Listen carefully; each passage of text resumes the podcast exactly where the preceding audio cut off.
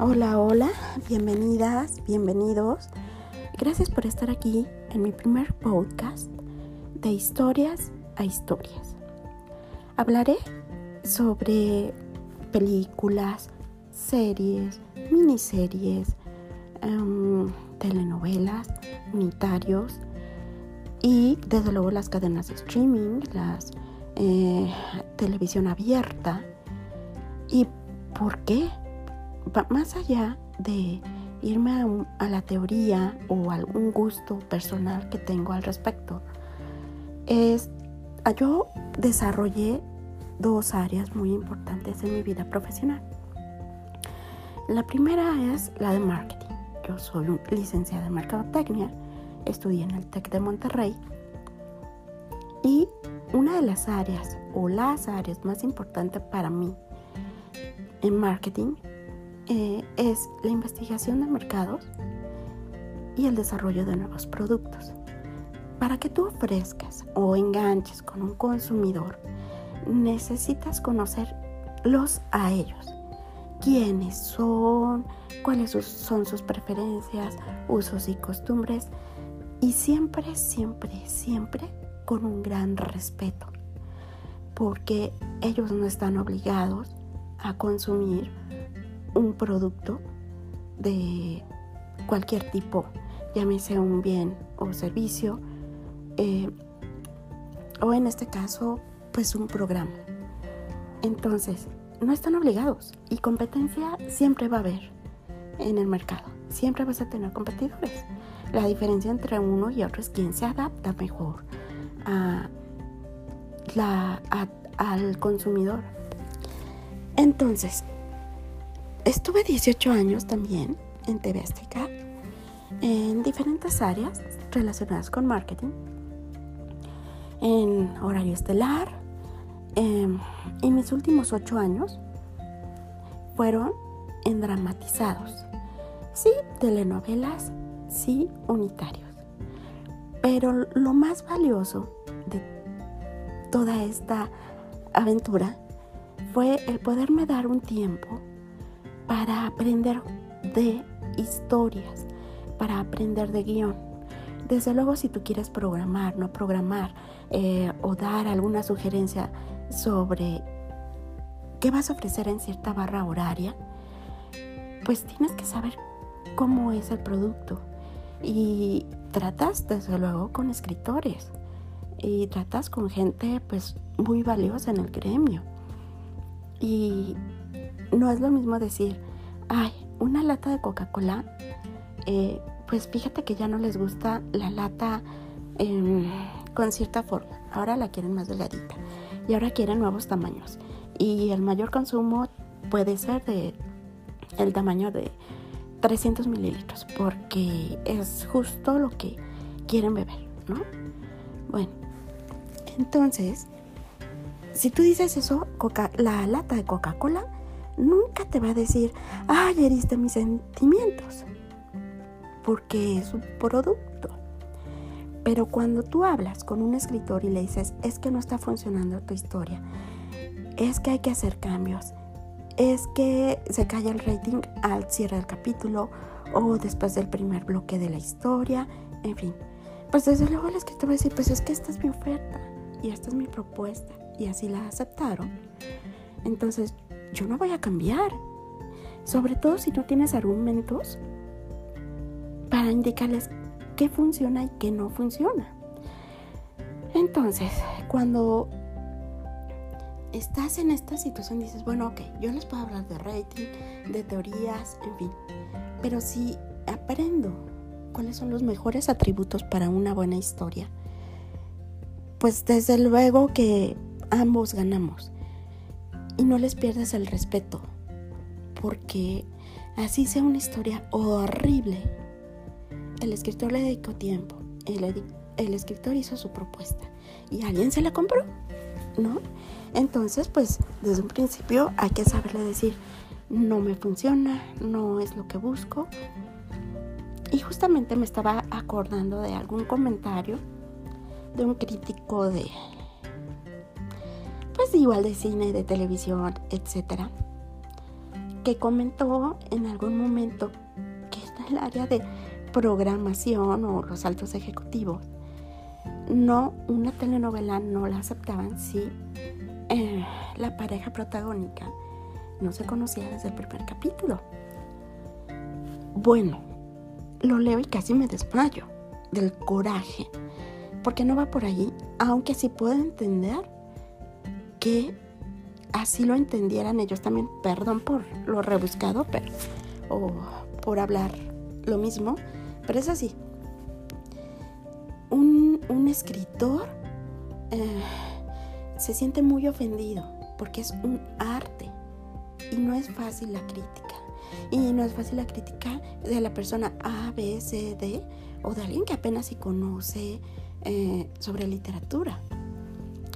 Que tampoco era mi caso, pero bueno. Cuando una historia está bien planteada desde el guion, desde luego que no va a haber peros, ¿no? Una telenovela, lo ideal y lo que vende también es una historia de amor le gusta a quien le guste y le disgusta a quien le disguste. O sea, porque yo conocí varios cineastas que pues querían vender venganza, que querían vender sangre, que querían vender eh, en el piso. Y tú no, espérame, soy horario eh, abierto, tengo que ser respetuoso con una mamá y su hija o con una familia que a las 8 de la noche está viendo esta historia y yo soy responsable de, lo que estoy presentando. O sea, si tú como artista quieres poner a un personaje que lo hieren en, la cabeza, el centro de tu historia no es la parte eh, brusca. Tienen otros nombres, pero es la que se me ocurre ahorita. No es la parte violenta, no es la parte gráfica a nivel violento, ni tampoco a nivel sexo. La parte más importante de una historia es cómo vas a seguir al personaje principal en toda una trayectoria, una travesía de 120 capítulos, que antes hacían las telenovelas. O si hablamos de una película, pues una travesía de una hora y media. O si hablamos de una serie, una cantidad de capítulos mm, de, no sé, primera temporada 10 capítulos, segunda temporada otros 10, o hay, hay series como La Ley y el Orden que te presentan en cada temporada 25 capítulos. Entonces, regresando al mundo de las telenovelas, si yo no sé que yo estoy vendiendo una historia de amor, no importa cómo la plantees, a lo mejor tú decides, ¿sabes qué? Yo quiero presentar a mi protagonista, ya sea hombre o mujer, que idealmente, y este es un tip real, debe ser mujer. Es muy difícil que la, audiencia que está siguiendo una telenovela mm, le guste la historia con un hombre protagonista. No es que nunca se pueda, tampoco porque podríamos pensar en novelas colombianas como Pedro el Escamoso, que aquí la hizo Santa Marina, eh, no recuerdo el nombre en Televisa, pero sí gustó. Sin embargo, si tú te quieres ir a lo seguro, habla sobre una mujer, sobre una mujer que tiene dificultades, y eso es parte esencial de un guion. Que tengan una travesía. Eh, hay quienes ya sabrán que son tres actos en una historia. ¿Qué pasa en el primer acto? acto? ¿Qué debe pasar en el primer día? Pues nuestra protagonista, sigo hablando de telenovelas, vive un mundo ordinario. Y algo va a suceder que le rompe ese mundo. El mundo ordinario es algo que hace constantemente y que a lo mejor también te va diciendo, ¿sabes qué? Yo tengo un sueño y lo voy a lograr o yo tengo un pasado que me está afectando actualmente y lo tengo que resolver. Si yo les hablo de una telenovela como em, Café con aroma de mujer, que sigue siendo una historia colombiana, de un excelente escritor, yo creo que el mejor de los últimos tiempos, que es Fernando Gaitán y que también escribió Betty la Fea. Entonces, si ustedes ven, por ejemplo, El café con aroma de mujer, Cuando seas mía por parte de Azteca, Destilando amor por parte de Televisa, vemos un personaje que tiene una vida, no es, no es una vida infeliz, es una vida de mucho trabajo, de mucho sacrificio, de mucho amor a su madre y de un gran sueño, de querer, no va a ser agricultora o cafetalera o, perdón, no, no, no recuerdo bien la frase, pero no lo va a ser así, no va a ser así toda la vida. Su motivador, pues es su madre, es darle una mejor vida a su madre. Y ella también, ella quiere aprender, tiene, es muy joven y tiene un mundo que comer. Entonces, y Betty la Fea, estamos hablando de una comedia romántica, este no es un drama o no es un melodrama, es una comedia romántica en la que la protagonista, pues su mundo ordinario es que la rechacen por ser fea, Y su gran reto, que te lo presentan durante el primer capítulo, es que para ella ni siquiera se imagina en ese momento que el empresario de moda, el empresario guapo, el empresario poderoso, el empresario em, con muchas mujeres, pudiera verla, pudiera voltear a verla. Entonces, en ambos casos, estamos hablando, bueno, en el último más claro, de una historia de amor. En Cuando seas mía, también te presentan al, interés romántico, en el que también eso es un, es un hacendado que está terminando su carrera en el extranjero, que él tiene un conflicto interno y es casi casi como el príncipe de Cenicienta, ¿no? Para que lo hicieron un poco más em, real, digamos, que es que él no puede tener relaciones con nadie. Definan eso, digo, fue muy, muy oportuno el escritor en no, no ser gráficamente y decir, pues es que fíjate que pues me apago, ¿no? Por decirlo de alguna manera. Y no puedo concretar las relaciones con ninguna mujer. Esto implica que pues para él no es normal, pero lo que sí es normal es que él sabe que encontrará a la mujer ideal. No sabe quién, pero la va a encontrar. Entonces, estamos viendo estos dos personajes desde sus respectivos mundos, a uno con un conflicto, a otra con un sueño, que no necesariamente se tienen que encontrar en el primer capítulo, sí pasa, pero no necesariamente se tienen que encontrar al ser el primer. Entonces, el planteamiento de una historia, ahorita lo comenté, los personajes, la protagonista, cuáles son sus retos que te quedan claros desde un principio, cuáles son los retos de, de la otra, de cada una que te quedan claros cuáles son, cuáles son sus conflictos internos. Lo pueden llamar dilema, no lo o sea, a lo mejor hay más tecnicismos, pero de acuerdo con la psicología analítica son conflictos internos. Entonces, si hablamos de una película, de las películas románticas más taquilleras de todos los tiempos, es decir, no solo funcionó en México, no solo funcionó para el mundo latinoamericano, no solo funcionó para Estados Unidos, no solo funcionó, o sea, fue a nivel mundial que llamó la atención. Ya estoy hablando de Titanic, que por muchos años fue la, la película más taquillera de todos los tiempos. Hoy se queda en tercero o cuarto lugar, porque vienen otras historias de las cuales hablaremos posteriormente. Pero aquí vemos desde un principio, bueno, conectan dos historias. Una, un buscador de tesoros que está eh, por encontrar al Titanic. Entonces te establece en un principio la importancia como cazafortunas de encontrar una joya ahí dentro y encontrar a alguien que, que la haya visto. Y es así como empezamos a ver la historia de Rose. Y Rose desde el primer momento en que tiene sus recuerdos, lo primero que dice es, yo era una especie de esclava que iba a ir en un, en un barco de lujo, pero sin libertad. Y sí, efectivamente, una mujer de alta sociedad que no... Mm, que tenía que cumplir con todo lo que estaba obligada a cumplir. Casarse con un hombre que no amaba para rescatar a la familia, sacrificio. Pero su alma era más libre.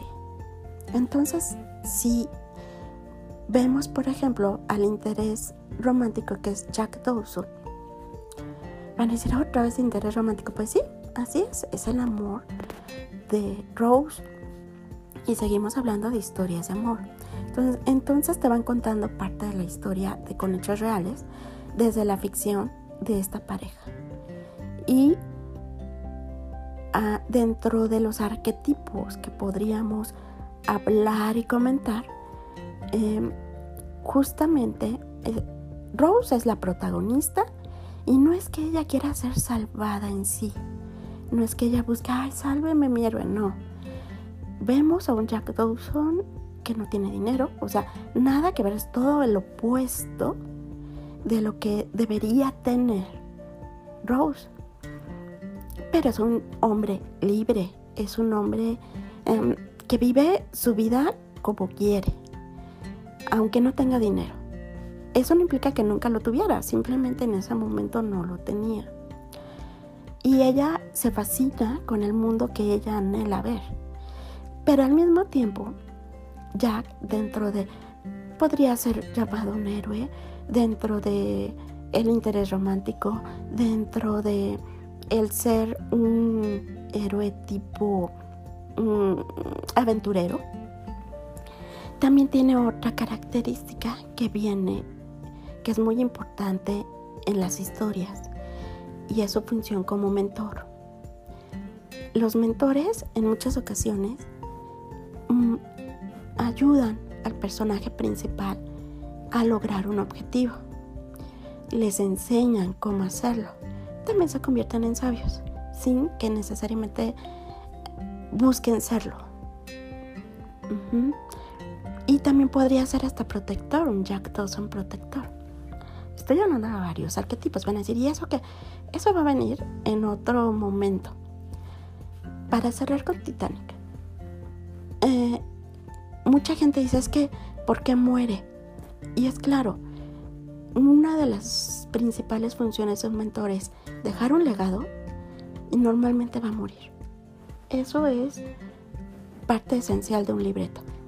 Que pase o no, depende de cómo lo plantee el escritor puede salvar al mentor y dices, ah, qué bueno, es una sensación de alivio. O puede que no. Y seguramente a ustedes les llegarán eh, ideas de otras películas o de otras series en donde mueren los mentores o salen de la vida del personaje principal, pero hay muerte. Si hablamos de un Obi-Wan Kenobi en Star Wars, episodio 4, muere. De un Yoda en el episodio 5, muere. Son mentores. Y si tú como escritor entiendes perfectamente la función de tus personajes, los arquetipos que se dan en relación al conflicto interno del personaje, entonces sí vas a tener un libreto con muchos atributos para que la gente se enganche. Si no es así, si lo conviertes en un estereotipo y pensamos que Jack Dawson podría ser así, el típico mm, eh, hombre romántico que, que va a, a, conquistar mujeres o etcétera, tal vez no hubiera tenido tanto enganche con la audiencia. Pero lo complementaron bien porque era el opuesto de la protagonista. En muchas ocasiones, en una historia de amor, si hay dos opuestos, una cosa complementa a la otra. Entonces, por ejemplo, a Jack le fascina pues todo el interés por el arte de Rose. Desde luego es una mujer guapísima. Es una mujer a la que hay que proteger porque casi se suicida, eh, que es el encuentro entre ellos dos. Y ahí vemos una historia que funciona y que no necesariamente al principio de la historia sabemos que van a ser ah, una pareja romántica. Por eso es para mí muy valioso explicarles de historias a historias. Para nuestro siguiente podcast, me encantará platicarles sobre el héroe, el personaje héroe, el arquetipo héroe, en qué se basa, cuáles son sus características, cómo lo vemos en diferentes series actuales, cómo lo vemos en diferentes eh, películas, telenovelas, miniseries, unitarios, mm, que creo, espero que les vaya a funcionar.